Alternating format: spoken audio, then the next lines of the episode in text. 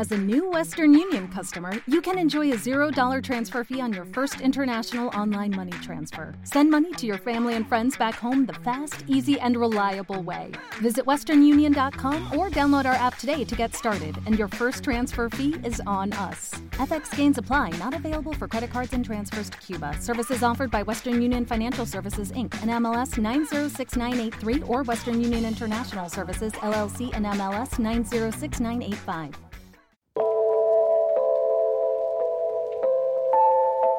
Hola, hola, ¿cómo están? Acá Cecilia Bona, como todos los miércoles, les doy la bienvenida a Audiolibros por qué leer, una lista donde voy subiendo cuentos, relatos, textos, crónicas. Me encanta poder mostrarles variedad, poder contarles además qué se escribió, qué se está escribiendo. Ojalá pudiera decirles qué se escribirá, pero me parece que eso no me corresponde. Pero hago referencia a esto porque siento que esta antología de algún modo es una invitación y quiero que la vivan así. Una invitación a encontrar esos textos clásicos que tal vez no sabía que existían o descubrir algún autor que está escribiendo en este momento y que tampoco sabían que existía. Hoy voy con algo más clásico, pero ¿vieron esos clásicos que son desconocidos? Bueno, por lo menos en Argentina, Joao Guimarães Rosa que es un autor brasilero que fue parte de lo que se conoció como el boom latinoamericano, pero que la sensación es que desde la Argentina no leemos tanto lo que se escribe en Brasil, o muy poquito. Tal vez conocemos algunos autores, Clarice Lispector, pero hay poco de literatura brasileña en Argentina y sí más música, ¿no? Bueno, Recibí un mensaje, por eso siempre los invito a que me escriban en arroba por leer ok en mis redes, diciéndome, sé si me gustaría algo de autores brasileños, te recomiendo a Joao Guimaraes Rosa y en especial su cuento La tercera orilla del río, que es del año 1962, pertenece a la antología Primeiras Historias de Joao Guimaraes y es un compilado de cuentos relacionados con el mundo más bien campestre, lejos de las ciudades, ¿no? lejos de las grandes urbes. Quiero que eh, tengan paciencia a la forma en la que está escrito, no porque sea difícil, sino porque es distinto.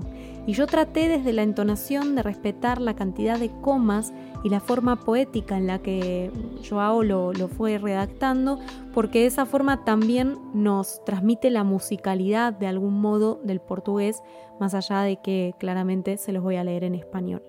Vamos a la lectura y después lo charlamos. Nuestro padre era hombre cumplidor, de orden, positivo. Y así había sido desde muy joven y aún de niño, según me testimoniaron diversas personas sensatas cuando les pedí información. De lo que yo mismo me acuerdo, él no parecía más raro ni más triste que otros conocidos nuestros, solo tranquilo. Nuestra madre era quien gobernaba y peleaba a diario con nosotros, mi hermana, mi hermano y yo. Pero sucedió que cierto día nuestro padre mandó hacerse una canoa. Iba en serio. Encargó una canoa especial, de madera de viñátigo, pequeña, solo con la tablilla de popa, como para caber justo el remero. Pero tuvo que fabricarse toda con una madera escogida, fuerte y arqueada en seco, apropiada para que durara en el agua unos veinte o treinta años. Nuestra madre maldijo la idea. ¿Sería posible que él, que no andaba en esas artes, se fuera a dedicar ahora a pescatas y cacerías? Nuestro padre no decía nada. Nuestra casa, por entonces, aún estaba más cerca del río, ni a un cuarto de legua. El río por allí se extendía grande, profundo, navegable como siempre, ancho que no podía divisarse la otra ribera. No puedo olvidarme del día en que la canoa estuvo lista. Sin pena ni alegría, nuestro padre se caló el sombrero y nos dirigió un adiós a todos. No dijo otras palabras, no tomó fardel ni ropa, no hizo ninguna recomendación. Nuestra madre, nosotros pensamos que iba a bramar, pero permaneció blanca de tan pálida. Se mordió los labios y gritó Se vaya usted o usted se quede, No vuelva usted nunca. Nuestro padre no respondió. Me miró tranquilo, invitándome a seguirle unos pasos. Temí la ira de nuestra madre, pero obedecí enseguida de buena gana. El rumbo de aquello me animaba. Tuve una idea y pregunté Padre, ¿me lleva con usted en su canoa? Él solo se volvió a mirarme y me dio su bendición con gesto de mandarme a regresar. Hice como que me iba, pero aún volví a la gruta del matorral para enterarme. Nuestro padre entró en la canoa y desamarró para remar, y la canoa comenzó a irse, su sombra igual como un yacaré completamente alargada. Nuestro padre no volvió, no se había ido a ninguna parte. Solo realizaba la idea de permanecer en aquellos espacios del río, de medio en medio, siempre dentro de la canoa, para no salir de ella nunca más. Lo extraño de esa verdad nos espantó del todo a todos. Lo que no existía ocurría. Parientes, vecinos y conocidos nuestros se reunieron en consejo. Nuestra madre, avergonzada, se comportó con mucha cordura. Por eso todos habían pensado de nuestro padre lo que no querían decir, locura.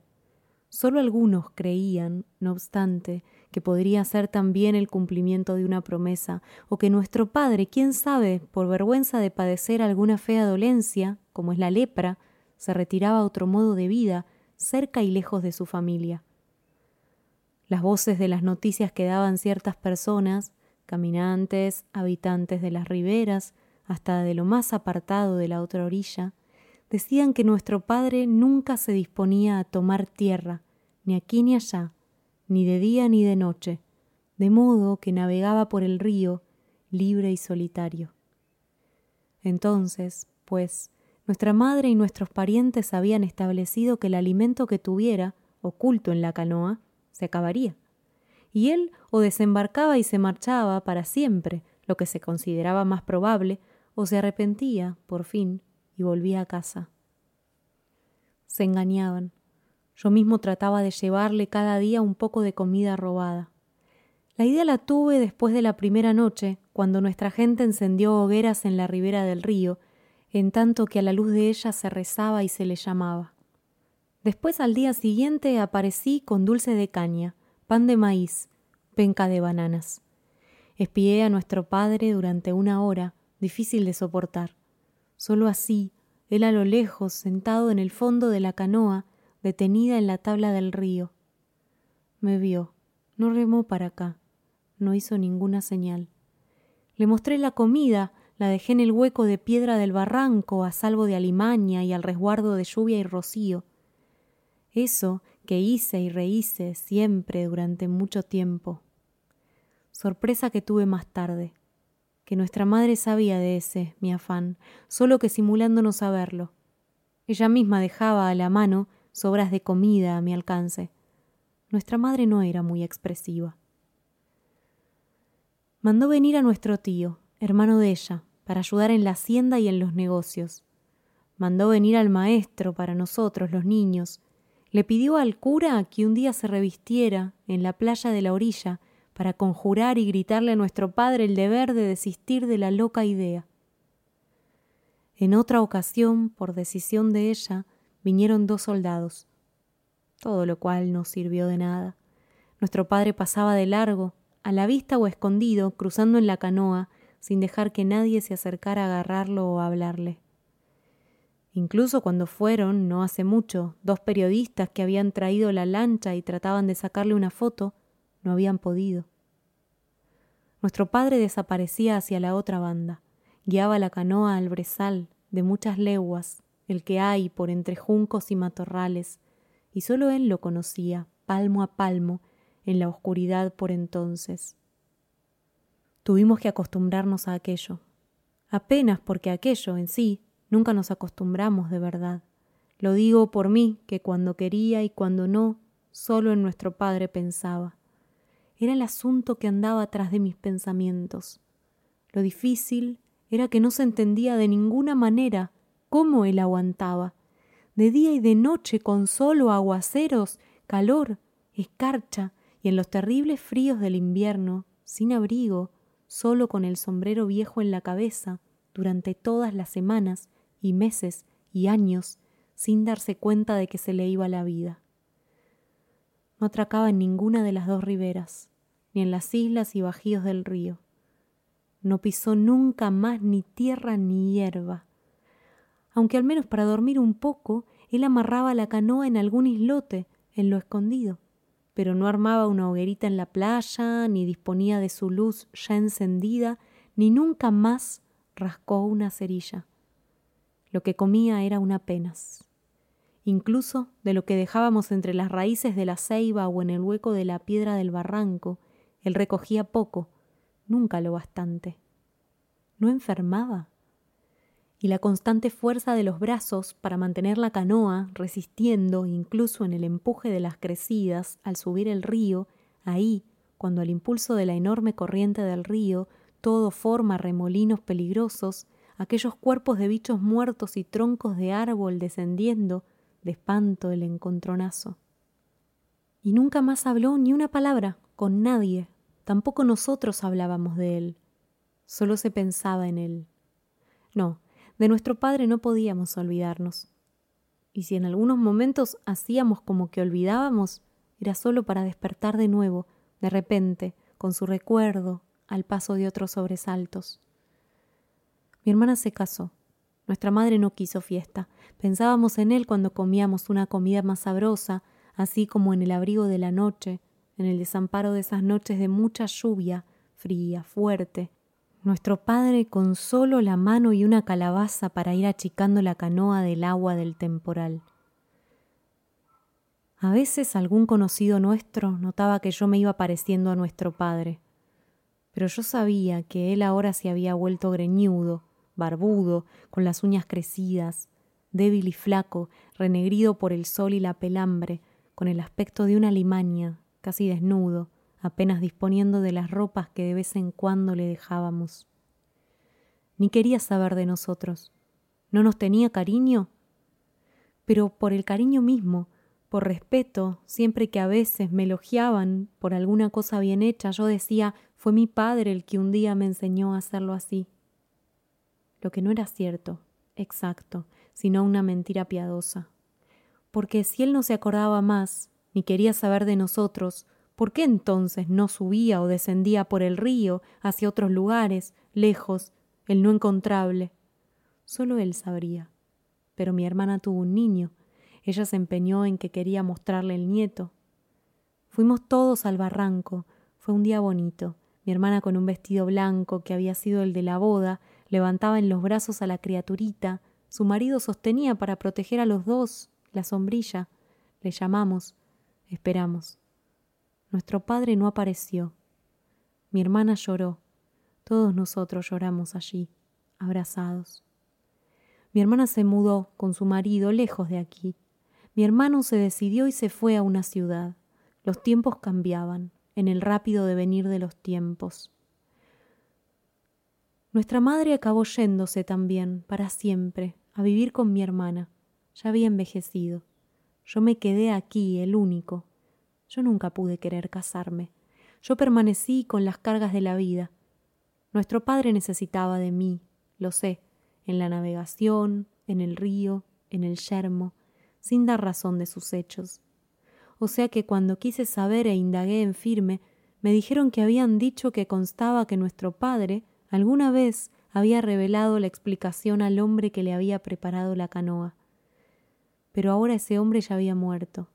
Nadie sabría, aunque hiciera memoria, nada más. Solo en las charlas vanas, sin sentido, ocasionales, al comienzo, en la avenida de las primeras crecidas del río, con lluvias que no escampaban, todos habían temido el fin del mundo, decían que nuestro padre había sido elegido como Noé, que por tanto la canoa él la había anticipado. Pues ahora medio lo recuerdo. Mi padre, yo no podía maldecirlo, y ya me apuntaban las primeras canas. Soy hombre de tristes palabras. ¿De qué era de lo que yo tenía tanta, tanta culpa? si mi padre siempre estaba ausente, y el río, río, río, el río, perpetuo pesar. Yo sufría ya demasiado. De tan viejo no habría, día más, día menos, de flaquear su vigor, dejar que la canoa volcara o que vagara a la deriva en la crecida del río, para despeñarse horas después con estruendo en la caída de la cascada, brava, con hervor y muerte. Me apretaba el corazón. Él estaba allá, sin mi tranquilidad. Soy el culpable de lo que ni sé, de un abierto dolor dentro de mí.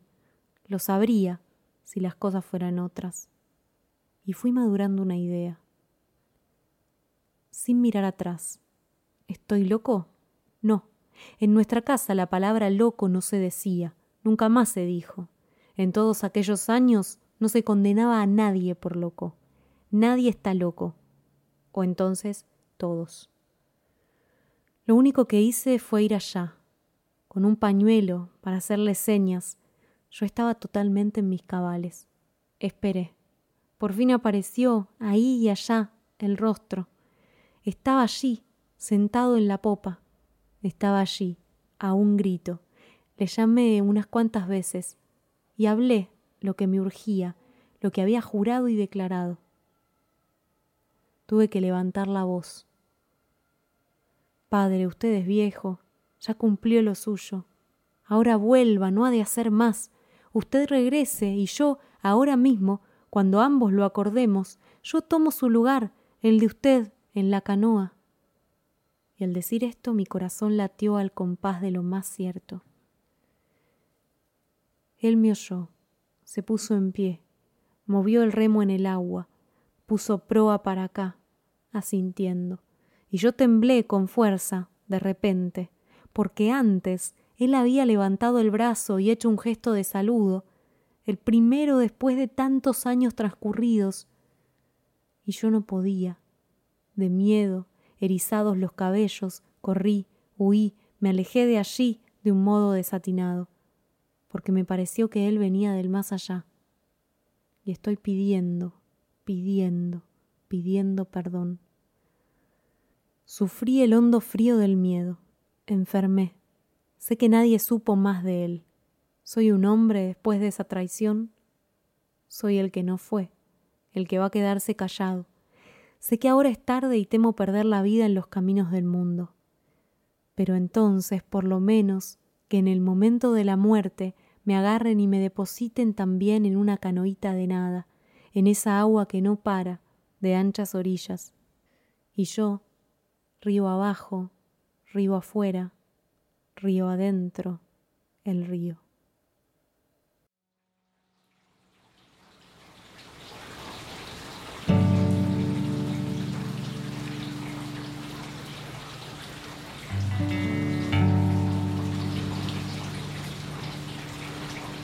Esto fue La tercera orilla del río, de Joao Guimarães Rosa, autor brasileño. Durante toda mi lectura siempre pensé que lo que se estaba contando era una gran metáfora.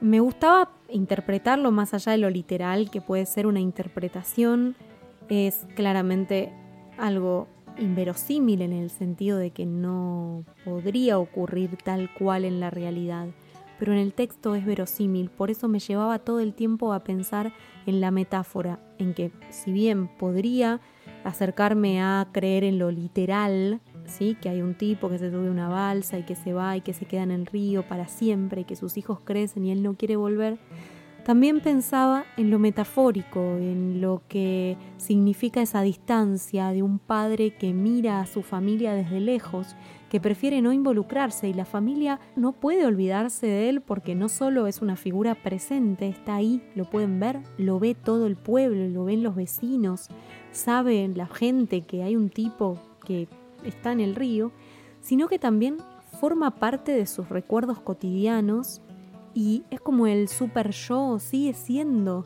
eh, un personaje en la cabeza de estos hijos, de esta esposa. Y me parecía muy significativo también el final de un hijo sabiendo que su destino es el mismo que el del padre y ofreciéndole al padre cambiar el lugar. En esa metáfora es donde a mí el cuento me, me pega especialmente, este rol del padre que aunque esté lejos sigue siendo padre, aunque no esté presente, se lo considera parte de la familia y que todo de algún modo se arma en función de ese padre presente barra ausente.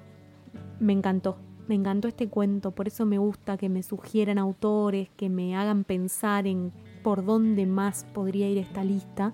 No quiero decir que siempre voy a leer lo que me envíen o que me sugieran, pero sí me encanta que me sugieran, porque es imposible que yo conozca toda la literatura y es muy lindo cuando siento que me, me invitan a leer un cuento que recontra va con la lista, ¿no? Esta, esta lista, como les decía al principio, que yo voy tratando de armar como una especie de antología. Las redes de por qué leer son por qué leer ok. Me van a encontrar en todas las redes, en Twitter, en Facebook, en Instagram, en YouTube, en TikTok, yo como creadora les pediría que me sigan porque me ayuda un montón. Siempre las comunidades virtuales están buenísimas que sean muy grandes y también porque la idea de promover la lectura tiene mucha gracia cuando se llega a mucha gente, así que más que invitados a seguirme por ahí. Y la segunda invitación que les hago siempre es a formar parte de la familia de colaboradores de Por qué leer. Aquellos que aportan económicamente, puede ser por una sola vez o puede ser todos los meses. Pueden elegir Patreon, Cafecito, Mercado Pago. Hay links en la descripción del episodio, pero también pueden, si quieren, por ejemplo, con el alias Por qué leer OK, eh, van a su cuenta de banco, ponen el alias Por qué leer OK y me transfieren 100 mil pesos acepto. Pueden hacer el aporte que quieran, de verdad. Ayuda un montón, mínimo o máximo, ayuda un montón. Esto ha sido todo por hoy. Ojalá que hayan disfrutado esta lectura y que le pongan like y la repitan todas las veces que necesiten porque creo que acompaña, acompaña y da, da mucho amor, transmite amor. Les mando un abrazo muy fuerte. Hasta la próxima lectura. Chao.